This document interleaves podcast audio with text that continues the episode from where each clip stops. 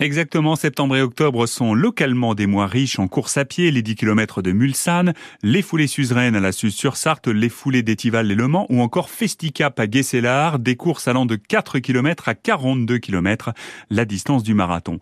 Pour être prêt le jour J, le champion sartois Dominique Chevelier vous invite à établir un calendrier de préparation physique. On part sur une période de repos, ben là ça va peut-être être là au mois de juillet, au mois d'août on reprend l'entraînement, donc une période de repos, une période où on s'entraîne et une autre période à la fin, de, avant l'objectif de 10 jours où on se repose. On fait de la fraîcheur physique pour aborder ce semi-marathon ou marathon, etc.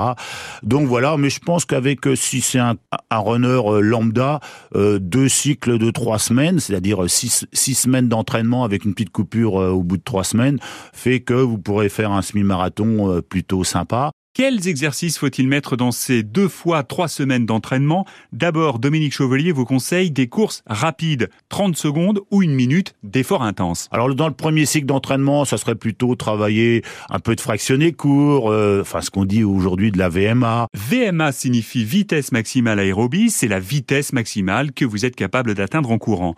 Dans le second cycle de trois semaines d'entraînement, les distances seront plus longues. 4 fois 2 km, euh, 4 fois 3 km, à l'allure du semi-marathon ou un petit peu plus vite.